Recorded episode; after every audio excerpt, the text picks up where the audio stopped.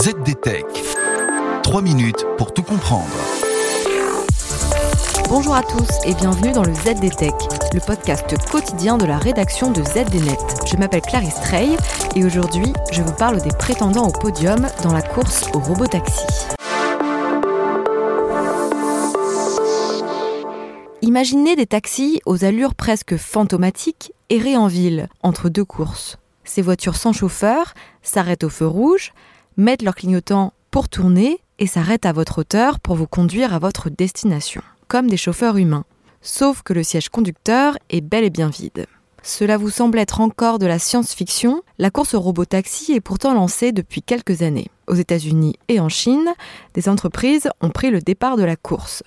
Waymo est la première à avoir attaqué le virage. Depuis 2018, la filiale de Google a testé ses modèles de taxi autonome à Phoenix puis à San Francisco, où elle est talonnée par son concurrent Cruise, filiale de General Motors. Même Elon Musk est sur les starting blocks. L'entrepreneur a déclaré récemment que l'essor des taxis autonomes devrait assurer la prospérité de Tesla. Après avoir promis la généralisation des robots taxis sur les routes d'ici 2020, le patron de Tesla aspire maintenant à atteindre la production en volume de ces véhicules en 2024. En Chine, plusieurs prétendants, dont le géant de la tech Baidu, sont également au coude à coude. Avec une législation plus favorable, les licences de taxis autonomes sont très convoitées dans l'empire du milieu.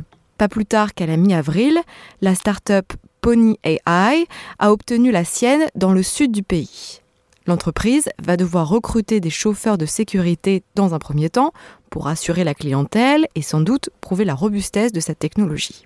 Le vieux continent semble quant à lui plus mesuré. Seule l'Allemagne a pris une longueur d'avance. Intel et sa filiale Mobileye lanceront dès 2023 un service de robotaxi à Munich en coopération avec le loueur Sixt.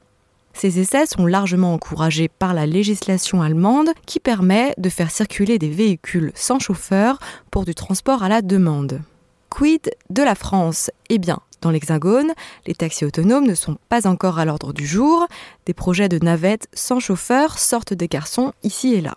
Ces modes de transport sont pensés pour parcourir de petites distances, les fameux derniers kilomètres qui séparent deux destinations stratégiques comme des gares ou des aéroports.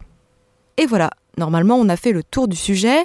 Pour en savoir plus, rendez-vous sur zdnet.fr et retrouvez tous les jours un nouvel épisode du ZDTech sur vos plateformes de podcast préférées.